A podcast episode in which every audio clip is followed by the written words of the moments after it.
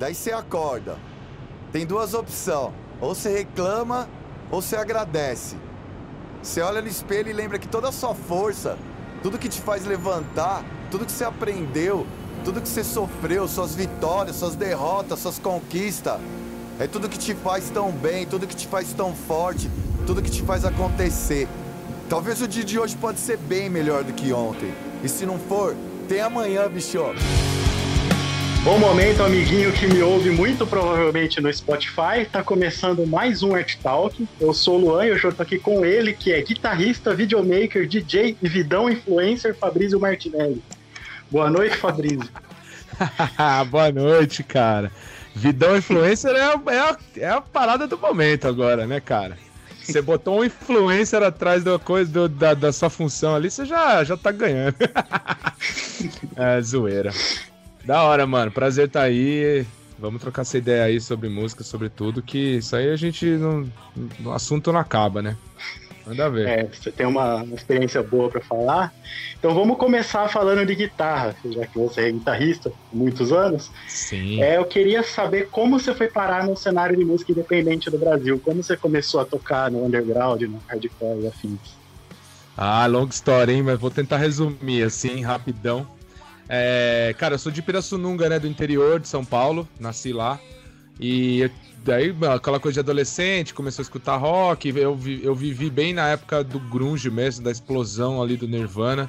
E essa parada foi uma parada muito séria, assim, cara. Foi muito pesada mesmo. Quem viveu, quem tem a minha idade ou perto disso, assim, é, pode confirmar isso que eu tô falando. E, cara, você, é uma, como um adolescente, você, você queria ser roqueiro, tá ligado? Era, foi muito forte, foi muito forte. E é isso, eu queria tocar algum instrumento. Então nessas eu comecei a tocar, vou resumir muito aqui, né? Mas nessas comecei a estudar guitarra, tocar guitarra e tive uma bandinha lá em Pirassununga mesmo com os amigos meus da escola. Cara, que um deles vocês devem conhecer, que é o Chuck Hipólito. É, sim, sim, Chuck do Vespa, é, né? É, então, e a gente teve a primeira bandinha assim de, de cover e tal, tocava uns cover, né? Tocava os Ramones, os, os Nirvana, os Smashing Pumpkins, as coisas que a gente gostava na época. E aí depois eu, eu me mudei para Jundiaí. E quando eu me mudei pra Jundiaí, minha mãe teve que se mudar por causa do trabalho e tal, e eu vim pra cá sozinho, mano. É moleque do interior, caipira, tipo, no auge da adolescência, acho que eu tinha 16 para 17. Cara, aquele momento que você tá começando a pegar as minazinhas, que você tá começando a se encontrar na vida, né, mano? Aí, pum, muda de cidade, tá ligado? Parece aquele filme americano, né? Que os, os moleques mudam de cidade, chegam na escola e sabe assim? Mas eu me Sim. senti meio assim, eu me senti, caralho, fudeu, mano. E agora? Acabou minha vida, não tenho mais com quem tocar, né? A minha banda. E pra gente que é, pra gente que é do interior é foda, né? Jundiaí já é uma cidade é. maior, né? É, não, Jundiaí pra mim era megalópole, né, cara? Então, assim, é, então. a megalópole de Jundiorque. Então, é, é, Jundiato, né? Jundiato. Depois tem uma piada aí que é naquela fase, nessa fase do grunge, tinha várias bandas grunge em, em Jundiaí, daí a galera chamava de Jundiato. Enfim, aí eu mudei pra Jundiaí, cara, e aí lá em Jundiaí eu também rápido assim tive uma sorte de trombar uma galera, eu ia nos shows sozinho, assim e tal, e conheci a galera do Fist. E aí eu toquei no Fist, que é uma banda de hardcore, punk rock ali de Jundiaí, que vocês devem conhecer. Pô, teve uma. Então, teve uma puta de uma. É, sei lá, uma trajetória, uma história ali na, naquela fase ali. Acho que foi anos 2000, mais ou menos, quando eu entrei na banda. 99 para 2000, eu acho. E, cara, daí aí que eu caí nesse mundão, tá ligado? Tipo, do punk uhum. rock, hardcore, independente. E aí a gente já saía pra tocar, mano, com Dead Fish. Uh, meu, um monte de banda. E assim, a gente era uma banda relativamente pequena lá de Jundiaí, mas já começava a ter uma projeção assim para São Paulo e, e, na cena geral, porque também foi o começo do hangar. Isso também é uma coisa muito ah. importante de se falar, é que foi no começo do hangar, assim. Eu lembro de ter ido nos primeiros, sei lá, shows do hangar, assim. Não o primeiro, primeiro, mas, puta, tinha acabado de abrir, não tinha nem fachada, não tinha nada, assim. Eu lembro de ter ido. E aí, logo depois também a gente já conseguiu tocar com o Fist. Daí a gente começou já, mano, é isso, naquela fase, tipo, todas as bandas eram pequenas, vamos dizer assim, né? Uhum. Todas as bandas eram independentes. Então a gente tocava. E, eu, e o Nick, que é o vocalista do Fist até hoje, ele tem um selo também, acho que tem até hoje, que é o Oba Records. E o, ele levava as bandas para tocar em Jundiaí, ele fazia esse intercâmbio, então a gente se aproximava. Pô, daí a gente foi começando a tocar, sair da cidade, tocando não sei o quê. Aí é, teve um fatídico show que a gente foi tocar em Balneário Camboriú. Também quem viveu essa fase aí, dessa galera dessas bandas, vai lembrar que tinha uns festivais em Balneário Camboriú. Tinha um maluco lá que fazia uns festivais lá, levava 15, 20 bandas assim de São Paulo. Era um rolê doido, cara, que a gente ia, juro por Deus, assim, eu acho que nesse, nessa viagem foi tipo umas 10 bandas dentro de um busão. Então você pode imaginar. que da hora. Você pode imaginar 10 vezes 4 ou 5 até, porque às vezes tem banda que tem 5, ou às vezes leva um hold, leva alguém dentro de um busão. Então tinha 50 pessoas no busão para andar tipo 12, 15 horas de viagem, sacou? e a gente foi lá. E aí nesse fatídico dia aí eu toquei com o Fist, normal. E o City Bulldogs estava tocando lá. E eles tinham acabado de, de perder o guitarrista, o Cezinha. Tinha saído do City Bulldogs. Aí eu toquei e eu desci do palco, cara. Foi um negócio até meio constrangedor, assim, pros caras do Fist e tudo. Eu desci do palco. Veio um brother meu que eu traba trabalhava na MTV já nessa época, eu já tinha mudado para São Paulo. E aí o cara falou, mano, você, Fabrício, não é? Pô, eu, eu, eu, tô ligado, eu te vejo lá na TV. Ele trabalhava no, no departamento de gráficos, eu trabalhava no departamento de, de produção, de vídeo mesmo. E aí o cara falou, mano, você não quer tocar guitarra com nós? Assiste Bulldogs? Deu, caralho, bicho. tá ligado? Tipo assim, como assim, mano? É, na frente dos caras, assim, sabe? É tipo chavecar a mina na frente da sua mina, né? tá ligado? E aí eu fiquei, pô, legal, mas pera, sei lá, vamos ver, né? Mas por que que vocês estão falando isso? Ah, sei lá, a gente tava vendo um show agora do, do Fist aí, eu chamo legal pra caralho, você toca legal pra caralho e. Sei lá. Daí eu falei, pô, demorou. Bom, daí nisso eu mudei pra São Paulo, eu já tava morando em São Paulo, procurava um lugar pra, pra morar, eu tava morando com uma galera lá de Pirassununga, da minha cidade natal. E aí eu, tipo, os caras falaram, mano, vem morar com a gente aqui, tem um lugar aqui e tal na casa deles lá, morava o Sonizal e o, e o Drauzio, que é esse, esse meu amigo que era o baixista na época. E aí, cara, fala, ah, então beleza, vou entrar na banda. Daí eu entrei, cara. Aí no Street Bulldogs foi a parada que, puf, né? Explodiu, assim, a história toda do, do underground, porque eu entrei meio que numa fase que o Street tava numa ascensão muito grande e muito rápida, assim. Eles tinham lançado o segundo disco lá, que é aquele Question Your Truth, que eu acho um clássico até hoje, assim. Sim, e. E também tava começando esse auge do hangar. Então, assim, você pensa, junta tudo. Era, era o Dead Fish vindo arregaçando com o sonho médio. O Street vindo com esse daí arregaçando. Noção de nada também. Zumbis do espaço também era foda nessa fase. E, meu, as bandas lotavam o hangar de mil pessoas, assim, dois dias seguidos, sabe? Dance of Days tinha voltado, que eles tinham fazer, feito aquele primeiro disco em 94, deles tinham acabado de voltar em português lá. A História Não Tem Fim lá, né? Aquele disco lá. Sim. Que eu disse que é um clássico deles, né? É, mano. Então, assim, nessa fase foi um boom fudido. E o CPM já tava passando do, do hangar para pro Rick Bonadil já. Então foi um, essa fase foi foda, cara. Então daí para frente Nunca mais, nunca mais voltou, né?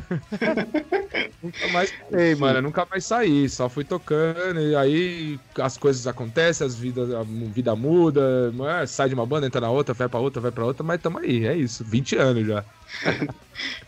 pois é. E, cara, nesse, nessa fase, nesse áudio do, do underground ao ego aí, você, como guitarrista do Reitinho, em algum ano, não lembro qual, foi o guitarrista dos sonhos do VMB. Como foi esse rolê? É. Foi, mano. Oi, cara, eu tava vendo a tweet da Pete agora, até, inclusive, antes da gente entrar. Você aqui. tocou com ela, né, nesse rolê? É.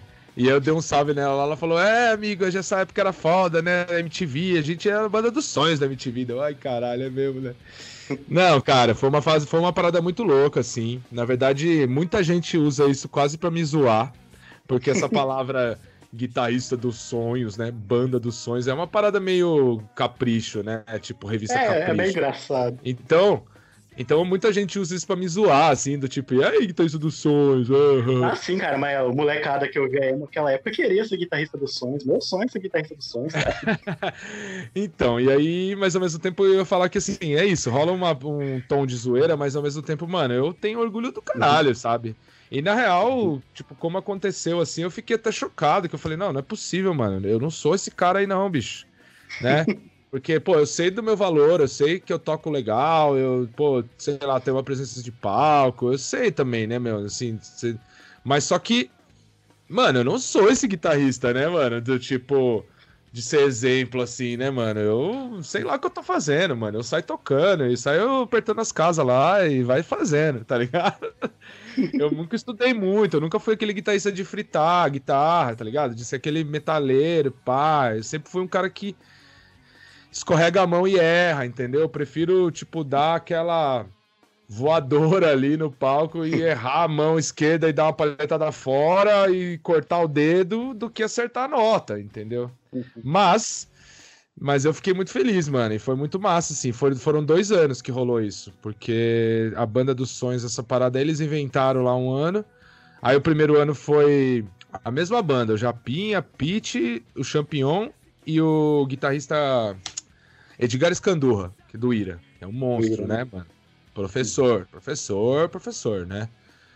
E Jimi Hendrix brasileiro, né? Tipo, que toca, com a, que toca com a guitarra ao contrário, sem inverter as cordas, igual o Jimi Hendrix, mas enfim. Aí, beleza. Daí no ano seguinte, foi 2006, que foi quando o Reitinho lançou o disco, né? E aí tocou na rádio, aí fez clipe, aí MTV, aí concorremos também a clipe da MTV, a gente ganhou de revelação aquele ano. Então naquele ano eu ganhei, a gente ganhou, o rating ganhou a banda Revelação e eu ganhei do Guitarrista dos Sonhos. E, e, foi uma coisa. Foi por, foi, foi por conta do rating, né? Tipo, foi por conta uhum. do sucesso do rating, da exposição do rating. Que, que me escolheram lá, cara. Os fãs do Reitinho foram com a minha cara. É, eles gostavam de mim. e votaram pra caralho e eu ganhei. Aí a banda era a mesma. Só mudou eu. Então pensa, a banda era a mesma que era aquele, mano, as estrelas, né? No bom sentido, não é estrela pejorativo, não. Oh, oh, as cartas do Super Trunfo alta, assim, né? A Pete, o, o, Japinha e o, e o Champignon. E aí trocaram um professor por eu. Aí eu falei, mano, vocês estão de brincadeira, vocês estão muito loucos, bicho. Mas fui lá e fiz lá o que tinha que fazer, mano. Foi legal pra caralho. E daí no ano seguinte rolou de novo e a banda foi escolhida de novo igual. E aí todo mundo falou, mano, pela, que tá rolando alguma parada. E sei lá, eu assim, trabalhei na MTV e nunca ouvi dizer nada assim que, que tinha alguma, alguma marmelada. Até porque, na verdade, os caras do áudio lá que faziam as, as, transmissões ao vivo, eles me zoavam pra caralho. Falaram, mano, você tocou errado. Porra, nem pra tocar com a guitarra afinada. Então, se fosse pra ter algum jabá, não ia ser comigo, ia ser com outra pessoa, tá ligado? Então, Sim. foi isso, mas resumindo também foi isso. Foi muito massa, cara. Foi, muito, foi uma parada muito louca ali na minha vida. Eu acho que foi marcante, assim, massa mesmo. E, cara, e como morador de e crescido em americana, não posso deixar de falar que você toca guitarra no Maguerbes. Opa! Como, como você conheceu eles e como você acabou entrando na banda? É, mano, conheci eles nessa fase aí, que eu falei de Street Bulldogs, né? Uhum. Tipo, foi, sei lá, de 2000 e poucos até 2010. Na verdade, assim, tô falando, conheci eles pessoalmente, né? Mas eu tenho uma história engraçada. Engraçada não, é legal de contar que foi quando eu conheci a banda. Né? Depois eu fiquei, fiquei amigo deles, conheci eles e tal. Mas quando eu conheci, a primeira vez que eu ouvi o Maguerbes foi o Thiago DJ. Você conheceu o Thiago DJ de 89. Eu estudei com ele na faculdade, na mesma sala. E a gente virou amigo de cara, assim. Ele até me ele até conta uma história sempre que eu cheguei no primeiro dia de aula lá atrasado com uma camiseta do Deftones. E aí sentei no canto lá da sala. É, sentei no canto da sala lá. E aí ele ele falou que falou com a Melissa, que era uma amiga, depois que a gente foi, né, virou amigo também comum, nossa turminha da faculdade, né, aquelas Aquelas cinco, seis pessoas da faculdade que você faz a faculdade inteira com eles, assim, vai até o final da vida com eles, entendeu? O Thiago era um deles. E aí ele falou: vai lá, Melissona, pergunta pra aquele cara lá se ele curte mesmo Deftones, porque. Puxa assunto lá, falou assim: puxa assunto lá com ele lá, ele deve ser da hora, ele, ele curte Deftones, mano. Vamos ser amigo dele.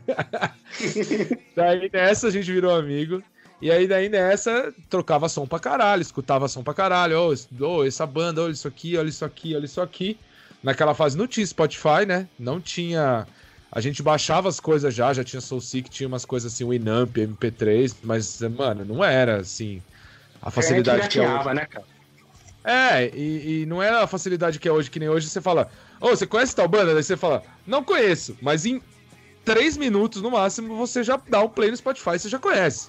Então, né, naquela época não era tanto assim. Então a gente trocava muita informação. Pegava um disco e falava, mano, olha essa banda que eu comprei esse disco na galeria ontem e tô ouvindo e tal. Mas, ó, vou te, vou te emprestar o CD só semana que vem, a hora que eu enjoar, né? Aqueles. E numa dessas ele me mostrou uma Guebs, cara. Chegou assim e falou, mano. da hora. É, mano, tem essa banda aqui que, cara, é muito fora da caixa. Na verdade, ele não falou fora da caixa porque não, não, não existia essa expressão na época ainda. Mas ele falou: essa banda é muito louca. É, mano, é um metal maluc, malucão, meio new metal, porque no começo o Maguires era bem new metal mesmo, né? Misturando era meio rap. rapão também, né? É, então. Rap com guitarra, né? Tipo. E aí. Bah, aí eu vi fiquei louco, né, mano? E eu achava a gravação uma bosta, assim. A gravação é muito ruim, a qualidade é muito ruim, mas as músicas elas são muito boas. Eu acho muito boas até hoje, assim. Acho muito fodido. Eu falo pros caras até hoje que a gente deveria regravar aqueles primeiros discos hoje com uma qualidade boa, entendeu? Fica aqui o apoio que eu também acho que é... deveria, cara. Eu acho, cara. Eu acho que deveria fazer um é... The Roots of Rurais. Que seria... Porque a gente vai chegar lá no papo, mas o, nosso próximo uhum. disco que está sendo anunciado já faz um ano é o Rurais. E aí eu falei, tinha que lançar o Rurais, que é o disco novo de Déditas, e o The Roots of Rurais, que era tipo fazer uma coletânea assim de 10 músicas velhona regravadas hoje. Bom, enfim, daí passou um tempo, passou um tempão assim, eu curtindo aqui e tal, que aí calhou, não lembro como, não lembro do dia, mas calhou de uma vez a gente tocar junto com o Street Bulldogs, foi tocar em Americana. Acho que teve um festivalzão, uma vez tocou Ratos de Porão, num galpãozão gigante assim. Acho e que aí era festa privada, tinha muito. É, era festa privada, eu acho, sim. E aí era. Aí teve. Eu lembro que tinha Ratos de Porão e Polara, Maguerbes e Six Bulldogs e tal. E daí, pô, aí fiquei mais amigo dos caras. Aí ficamos amigos, trocando ideia, pá, gosta das mesmas coisas, a gente se identifica, né? E eu sempre assumi para eles, eu sempre falei para eles que eu era fã mesmo da banda, eu sempre achei o Maguerbes com uma identidade absurda, assim, de de de identidade forte, assim, é, sabe? Tipo, autenticidade, tipo, né? Autenticidade, essa é palavra que eu tava tentando achar. É uma identidade única e tal, e eu sempre paguei o um pau, eu sempre fui fã, como eu tava falando pra vocês antes, eu, sou fã mesmo, então. É... A gente foi ficando amigo. Daí quando chegou o modelo de prova, que é um disco aí que já tem 10 anos também, ou 15 se bobear, os caras falaram, ô, oh, mano, vem gravar um solo aqui, né, mano?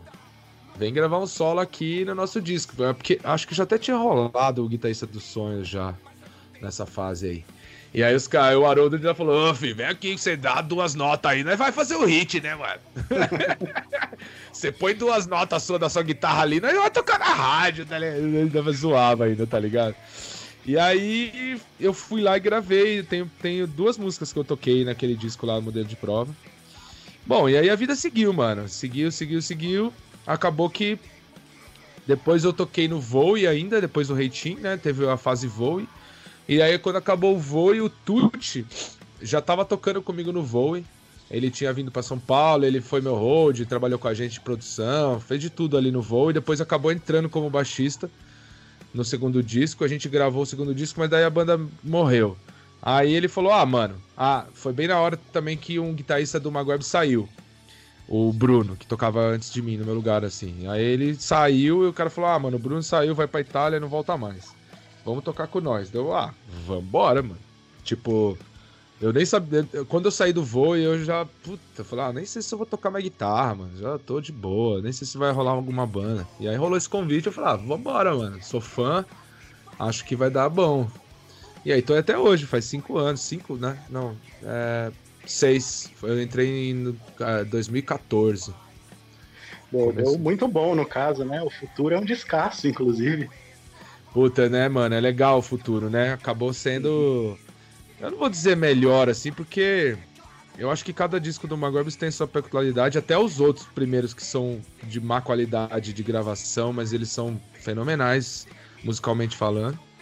Eu acho o modelo de prova uma obra-prima, assim, tipo, foda mesmo. Eu falei, eu era muito fã, escutei muito, cara. Puta, muito. E. Eu também. É, pra mim é o Deftones caipira, né, mano? O modelo de prova, assim.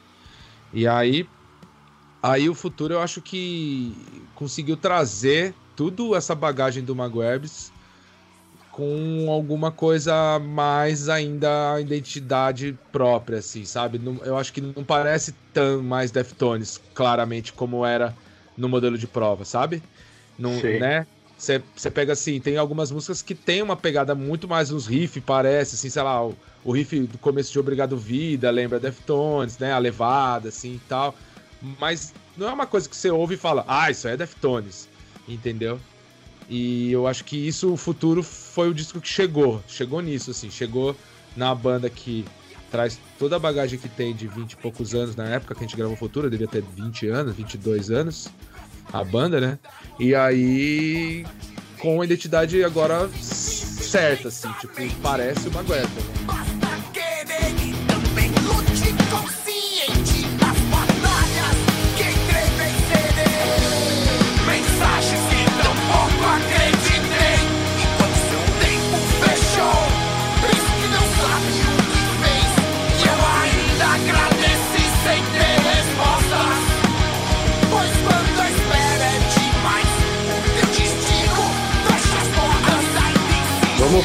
Coisa que não só de guitarra você vive, você também é DJ.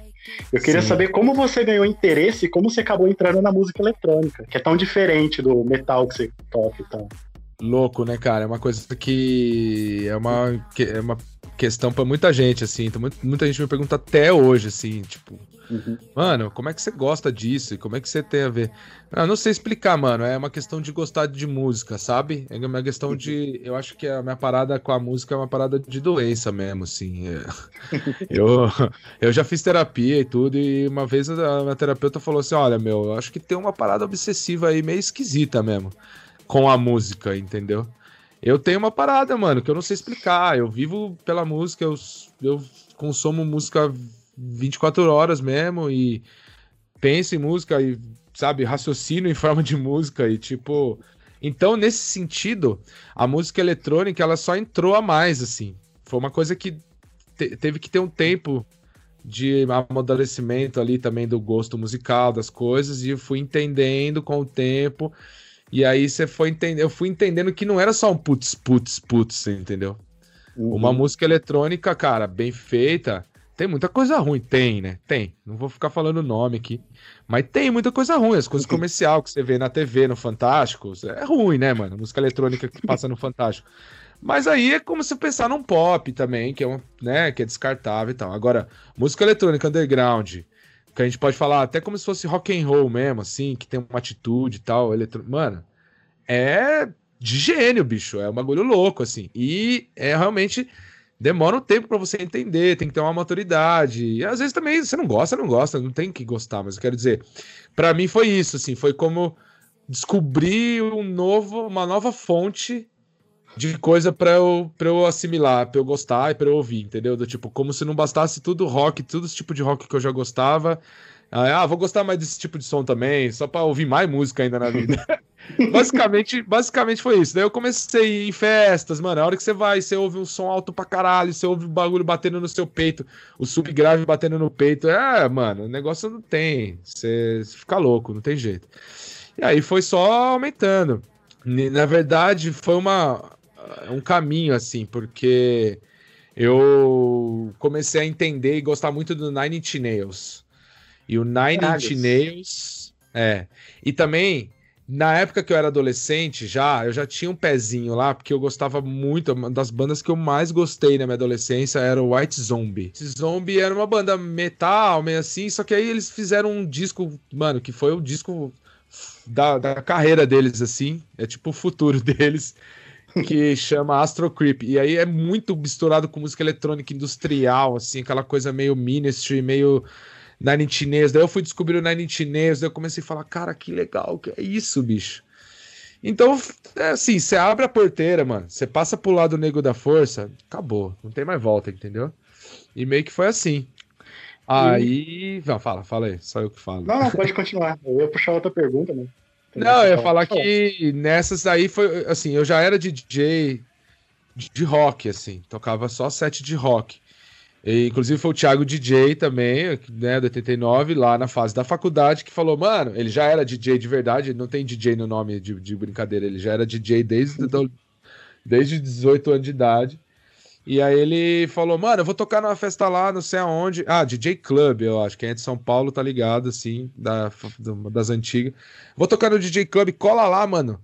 É, leva uns CDs lá pra você tocar lá. Deu, mano, mas nem sei. Não, leva lá, eu te ensino lá em 10 minutos. Lá você aprende a virar uma música pra outra, mano. Você tem um bom gosto, vai dar certo. Pronto. Aí comecei a fazer isso. Comecei a tocar em várias baladas. Na época ali tinha The Edge de segunda-feira, tinha Fan House. Foi uma fase muito fértil, assim, São Paulo, de balada de, de rock, assim. Onde você ia num clube, no a pista, você só ouvia rock, sabe? Hoje em dia é bem raro. Você tem, tem a do Edge ainda, e tem algumas duas ou três aí por aí, mas não tem mais tanto, enfim. Aí eu já era DJ. Aí quando eu descobri a música eletrônica, a música eletrônica veio automaticamente entrando nessa minha vida de DJ e não teve jeito, sabe? E aí foi, cara. Isso já faz o quê? 15, 20 anos, mais ou menos. Até chegar agora que eu comecei a estudar produção, né, de música e fazer minhas próprias músicas. E aí também se confunde com a história de produção de música em geral, assim. Por exemplo, eu vou produzir o disco novo do Maguebs, já nessa nessa nova fase, assim, quase da minha vida, de falar, mano, eu sou capaz de pegar e fazer uma música do zero no meu computador, entendeu? Então, pô, tá, a música eletrônica me trouxe até aqui, tá vendo? É tipo, isso é louco. Cara, e existiu uma edição da Festa Crew que você toca, até hoje eu acho, que vocês tocaram uma edição do BBB. Como foi isso? Sim, foi muito louco. Então, essa fase aí da Festa Crew é uma fase que é uma festa que eu tive, foi em 2007, 2008, até 10, assim, teve uns 3, 4 anos, eu acho, de festa, que foi uma festa muito forte, cara, e foi uma parada muito que para realmente é, fazer um crossover, assim, uma mistura do eletrônico com o rock, e trouxe muita gente do rock pra balada eletrônica, assim. Até, por exemplo, o próprio Lucas do Fresno, eu sempre lembro disso, que ele foi uma vez meio perdido, assim, caiu de paraquedas lá e viu a gente tocar e ele ficou louco, porque o bagulho era muito pesado, era um eletrônico tipo Slayer, assim. Eu sempre falava isso, o som que a gente tocava na Crio era, tinha música que você tirasse a bateria eletrônica e botasse uma bateria de verdade, virava o Slayer, tá ligado? Então, então foi uma fase muito foda assim também. Foi que realmente me levou assim para cima assim como um DJ, falei: "Ah, agora eu sou um DJ, não é mais brincadeira assim". Tive agência, toquei em Brasil inteiro, toquei até em lugar que eu nunca tinha ido com guitarra assim, sabe? Toquei em Belém, meu, um monte de rolê louco assim, Cuiabá. E e a gente a festa fez muito sucesso, assim, por causa disso. Tipo, foi um, uma explosão de uma coisa que era o momento certo, na hora certa, uma cena certa. É quase como se fosse ser, fazer uma analogia à cena do hangar lá, do começo do 2000, que eu tava contando aqui. Teve essa explosão dessa cena desse, dessa música eletrônica, mano, foda, assim. É, e que era a Crio. E aí, numa dessas, a gente caiu lá de paraquedas no BBB, mano. Foi muito louco essa parada. Porque tinha um dos caras da Crio, que era o Fabilipo, era um dos integrantes, assim, tinha 10 DJs, era uma crew mesmo, né, uma, uma galera de 10 DJs. E aí um deles era o Fabilipo e ele era muito amigo do, do dono, dos caras que trabalhavam lá na Chili Beans lá.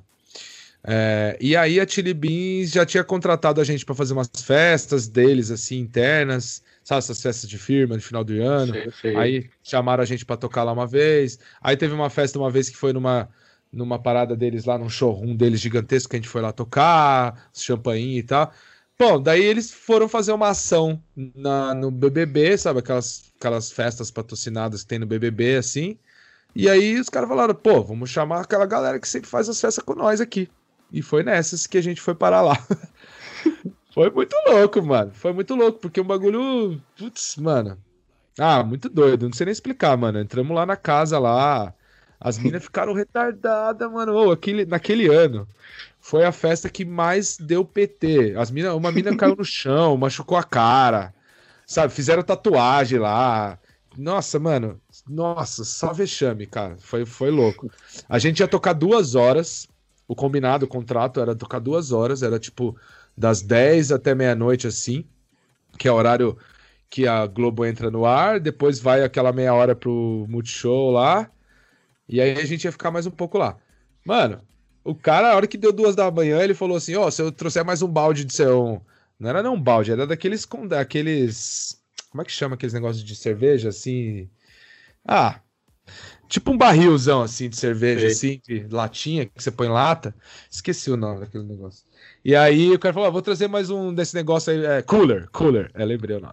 vou trazer mais um cooler cheio de cerveja para vocês. Aí vocês ficam tocando mais um pouco. Aí o diretor pediu porque tá massa. Eu falei, ah, demorou, né, mano? Só pagar a cachaça que não é cica. Daí. Cara, a gente ficou até 4 horas da manhã tocando. Por isso que eu falei, foi um regaço, mano. Foi um regaço histórico ali naquele, naquele, naquele ano lá. Muito louco, cara. Putz, da hora demais. E para quem quiser ter noção, tem vídeo no YouTube, só procurar Festa Crew BBB que tem.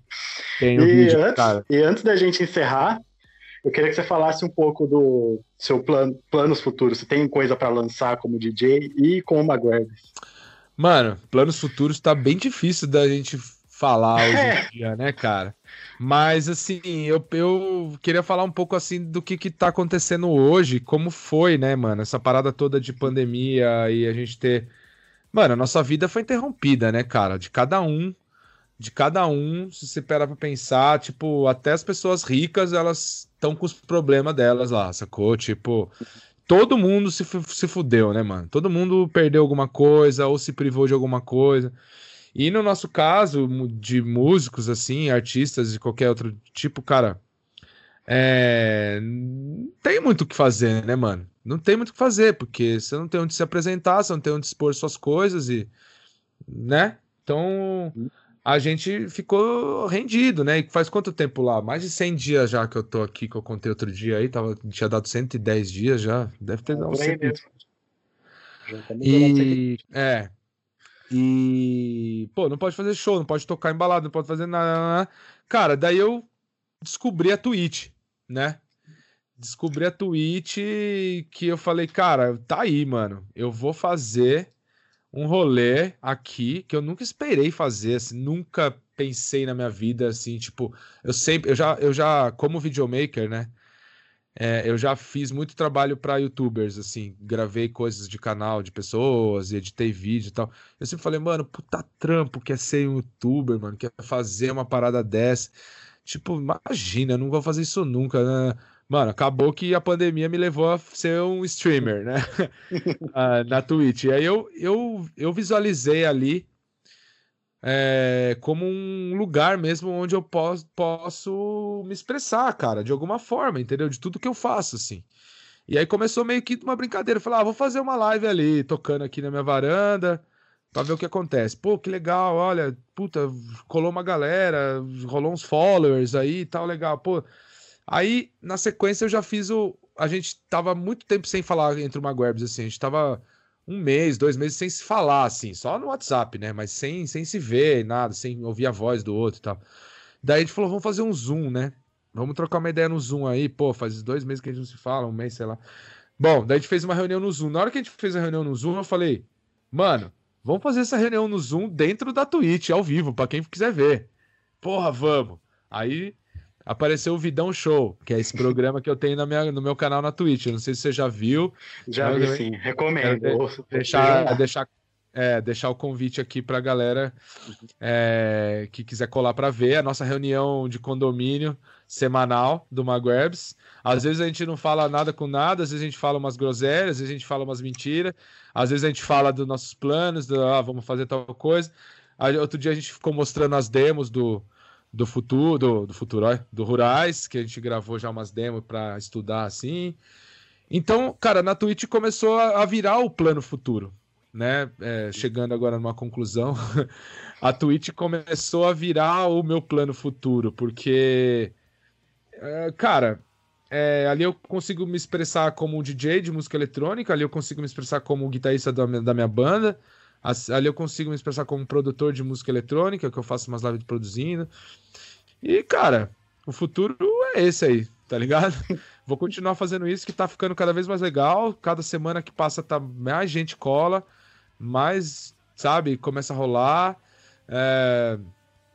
Mano, é isso, assim. Então, assim, vou continuar fazendo as minhas músicas de eletrônicas, eu tô, tô estudando mais, apesar do tempo aqui em casa na, na quarentena não, não tenha ficado melhor, porque a minha filha tá aqui, não vai pra escola, então o tempo piorou, assim. Uhum. Aquela coisa de todo mundo falando, ah, agora tá tempo, tem tempo de estudar alguma coisa, tem tempo de aprender uma língua. Eu falo, mano, que tempo, bicho? Vocês não têm filho pequeno em casa. Enfim. Então, mesmo que o tempo esteja muito mais apertado e tal, mas eu tô dando um jeito de estudar de madrugada e tal, e seguir, cara, seguir. O plano é seguir, entendeu? O plano futuro é seguir com as coisas que a gente vinha fazendo. Que é, eu, no meu caso pessoal aqui, fazer minhas músicas eletrônicas e fazer mais músicas e, sei lá, tocar mais em lugares, né? Porque tudo isso é uma coisa de é, carreira, é que nem você falar com uma banda. A banda faz o quê? Ela grava um disco e sai para tocar o disco, né? Então, um produtor de música eletrônica, DJ também, ele ele pode ser só DJ e ficar tocando as músicas dos outros, ou ele pode fazer as dele e sair tocando as dele e tentar uma carreira também. Então, é meio que isso que eu tô tentando também. É... E o Rural, o novo do que a gente tá, já estava bem adiantado antes da quarentena. A gente já tem umas sete músicas, eu acho, praticamente prontas assim. E a gente gravou uma demo lá no Nimbus também. Foi no último dia que eu saí de casa antes da quarentena, foi para gravar esse, essa demo aí. Foi no domingo, na segunda-feira fechou tudo e acabou a brincadeira. E então a gente tem um plano de hora que voltar e puder ensaiar de novo e ter uma vida um pouco mais normal, a gente voltar para terminar esse disco e lançar. Não tem data, não temos data, a gente desistiu disso porque não dá para pensar em data e prometer nada, então vamos voltar para a primeira premissa do Maguires, que é não prometemos nada para ninguém. Né? a gente só e vai agora? vivendo. A gente só vai vivendo e vai fazendo. Então, cara, a hora que vier, veio e é nós, entendeu? Não vai falar, vamos lançar em novembro. Mano, não dá, não dá para fazer isso. Não dá, não dá. Então, o plano é seguir, cara, seguir com a Twitch. Como eu disse, quem quiser colar é FBRZ, é twitch.tv barra FBRZ underline music. Tem a minha live de música eletrônica, tem o Vidão Show no Maguebs, que é quarta-feira à noite, 10 da noite. Tem a Rockerage, que é a balada de rock na sexta-feira, que vai a madrugada inteira, que é essa que tá, mano, on fire. Cada sexta tá mais louca que a outra. E seguir com a Twitch, porque tá ficando muito legal essa brincadeira. Eu acho muito legal o lance de conseguir expor o que a gente faz de uma maneira e tem público para isso seguir com a produção do Rurais e seguir com as minhas coisas de música eletrônica, cara. Agora, isso aqui a gente tá falando da música, né? Porque o que paga minhas contas mesmo é fazer vídeo e trabalhar com vídeo. É isso que eu vou continuar fazendo. isso tudo que eu falei aqui até agora é tudo sonho, tá? Na verdade, no dia a dia mesmo, o chicote estrala na outro lado. Que aí sim, então... a hora que voltar os trampos também, volta os trampos, né, cara? Que eu também tô parado desde janeiro sem trampo de vídeo, assim. Tá foda. E agora, para encerrar, Queria que você falasse de, de música pra gente. O que, que você tá ouvindo, o que, que você recomenda. Ah, sim, é. Então, eu fiquei pensando aqui que fazia tempo que eu não, não parava para pensar assim numa indicação, mas eu vou indicar uma banda que eu conheci é, no final do ano passado. Eu fui viajar, eu fui para Los Angeles fazer um rolê lá que eu fui fazer um vídeo de um, de um DJ, inclusive de americana, que é o Glenn. Não sei se você conhece. O Glenn Gente, é eu já ouvi falar famoso. já. É, eu, é que vocês não são da cena. vocês não são do lado negro da força. Tô zoando. Mas é, o Glenn, cara, ele é mundialmente famoso, assim. Ele é de americano, ele mora aí e tal. E aí eu conheci ele também da época de, de Maguires lá de trás. Ixi, conheci ele há 10 anos. Aí eu fui acompanhar ele num festival na Califórnia. De, de, de house de música eletrônica e fui fazer um vídeo dele lá e tal, foi animal.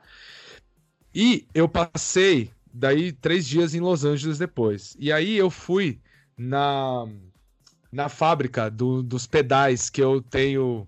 Não vou falar endorse assim, mas eu tenho uma parceria. Eles, o cara me fez um desconto mega foda lá e tal. Eu peguei dois pedais deles, que é a Bitronics, uma marca de pedais de guitarra cabulosíssimas, que são de dois caras aqui do Brasil que se mudaram para lá e estão lá. Aí eu passei lá para pegar um pedal e conhecer a fábrica tal. Fiz um rolê lá com eles, né? Aí eu tava lá e eu mexendo no pedal, o pedal é muito louco, mano. O pedal é muito louco. É... Chama Swarm. Eu trouxe o pedal e tal, tava lá fuçando no pedal, daí o cara falou assim, mano, quem pirou nesse pedal foi o eh, Jack, esqueci o nome do cara agora, Matt, sei lá, do The Band Knives. Você conhece? Deu? The Band Knives? Deu não. Mano, The Band Knives. Vai ouvir essa música, essa banda agora. Saindo daqui, você põe no carro e você vai ouvindo essa banda agora. Você vai ficar louco com essa banda. O cara falou isso pra mim. Mano, e foi isso. Eu fiquei louco com essa banda, descobri a banda assim.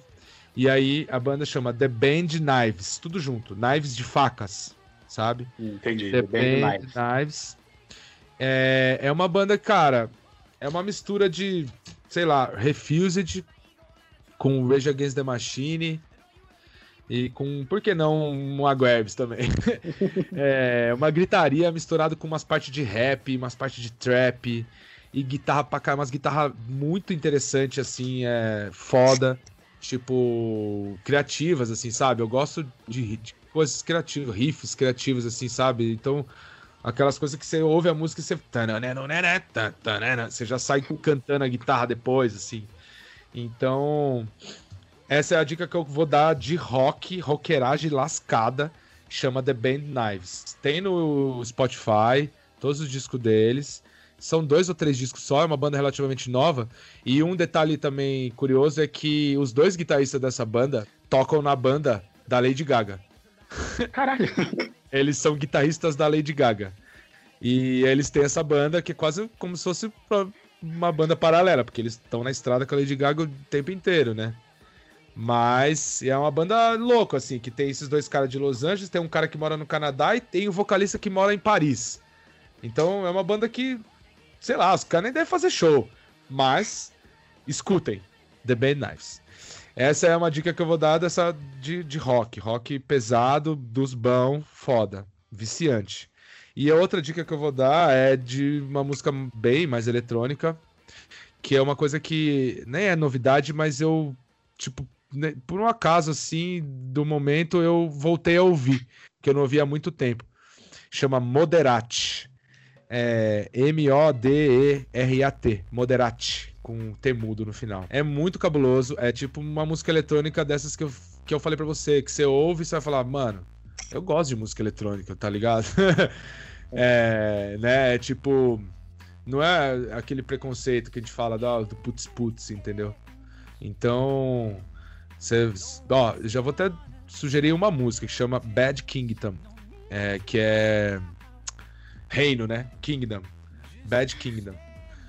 Do Moderati. Mano, é isso. Vocês vão viver bom, bem com essas duas indicações. o, o, o, nosso editor é bom, então essa música vai estar tá tocando agora no programa. Aê! Pra gente encerrar, sigam o Fabrício nas redes sociais, divulga aí as suas redes sociais pro pessoal seguir. Cara, basicamente minhas redes sociais que eu mais uso é o Instagram e então, o Twitter, que é FB FBRZ. É meu nome sem as vogais. FBRZ. Segue ele lá, manda frila pra ele. Manda, manda... manda. Pode me chamar para tocar balada de rock ou balada de música eletrônica. E agora o canal da vez é a Twitch, que aí é onde tá acontecendo as coisas mais legais, cara. Tipo, vem na minha. O mundo da música tá descobrindo a Twitch e tá cada hora, cada hora aparece alguém lá fazendo uma coisa mais legal que a outra. DJs, produtores de música, roqueiros, sabe? Tipo, tem de tudo, assim. E é legal pra caralho você ficar lá vendo como o músico faz um monte de coisa, sabe? Tipo, que não é só tocar num palco, assim, entendeu? Então, é conteúdo, é informação, é. Eu vou começar a fazer um programa agora que é... que vai ser o Ritual Extended, que é o ritual dos discos de vinil, que eu vou botar os discos para tocar e ficar falando tudo que aconteceu naquele disco ali, abrir um Wikipedia do disco e ficar trocando ideia com quem tiver no chat, ouvindo o disco, claramente, mas falando como se fosse um podcast assim. Você percebeu que eu falo pra caralho, né? Então, eu vou. Então, sabe, tem esse tipo de conteúdo, tem... é muito legal a Twitch. E aí, entrem lá, twitch.tv barra FBRZ underline music. É isso. Então é isso. Sigam o Fabrício na sede, sigam o Maguebes, vamos aguardar o Rurais. Assistam eles na Twitch, assistam a live deles. Um beijo Sim. e fiquem em casa. Tchau. Sim, fiquem em casa. Valeu demais pelo espaço aí. Desculpa eu ter falado pra caralho. Que isso. Tô ficando bom agradece, nisso, tô cara. ficando bom nisso. Tá Agora deram voz, né? né? Andando muito com a. É. é. O cara liga o microfone e sai. Lá, lá, lá, lá, lá, lá, lá. Mas é isso, mano. Obrigado pelo espaço aí. Tamo junto sempre. Esperando, aguardando ansiosamente para um próximo show do Maguebs em Americana. Né? No Velha Guarda ali. Sim. Quem é. sabe um Art Cena Fest também, às vezes a gente faz, a gente pode fazer um junto Tomara, chama nós. Enfim, um beijo para quem fica. Beijo, mano. Valeu. Beijo para todo mundo aí. Obrigado de novo pelo espaço. É nóis. Valeu.